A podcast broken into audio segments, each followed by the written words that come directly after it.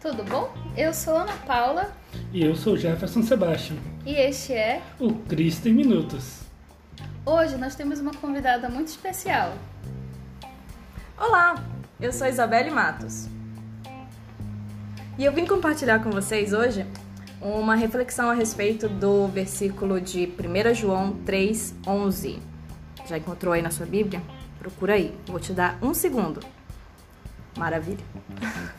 O versículo diz que essa é a mensagem que o Evangelho traz, desde o seu princípio. Amemos uns aos outros. E eu tenho uma história bem legal para contar a respeito disso. De alguns anos atrás, quando eu estava procurando uma igreja para frequentar, e de repente minha família resolveu participar da Igreja Batista Central Leste. E eu já estava indo aos domingos, acompanhando uh, os cultos, mas eu não tinha ainda sentido aquele aquele tchan para ficar realmente na igreja.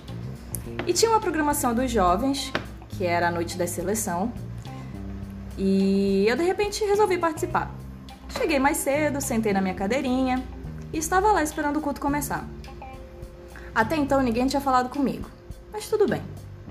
De repente, não mais que de repente, Jefferson Sebastian aparece e pergunta meu nome, pergunta o que eu estava fazendo ali.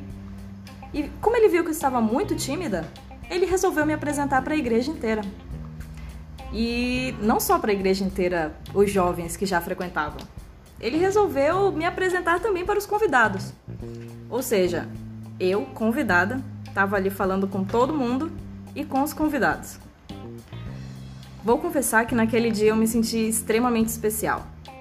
O Jefferson e os outros meninos conseguiram demonstrar o amor de Deus na prática para mim, mostrando realmente o amor de Cristo por mim e por todos os que estavam ali também me conhecendo. Olha que legal, aquele culto não foi simplesmente uh, uma banda tocando, um pastor pregando. Eu saí dali, claro, depois de ser convidada para lanchar. eu fui para casa pensando em como realmente Deus demonstra o amor dele através de coisas que a gente nem consegue perceber. E a gente só consegue demonstrar esse amor um pelos outros porque a gente entende que Deus é o próprio amor e a gente demonstra Deus para as outras pessoas assim. Eu achei muito legal e esse dia me tocou bastante.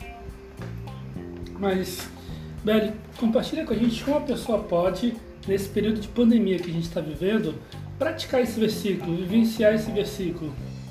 Ah, eu penso em como eu me sentiria especial hoje em dia.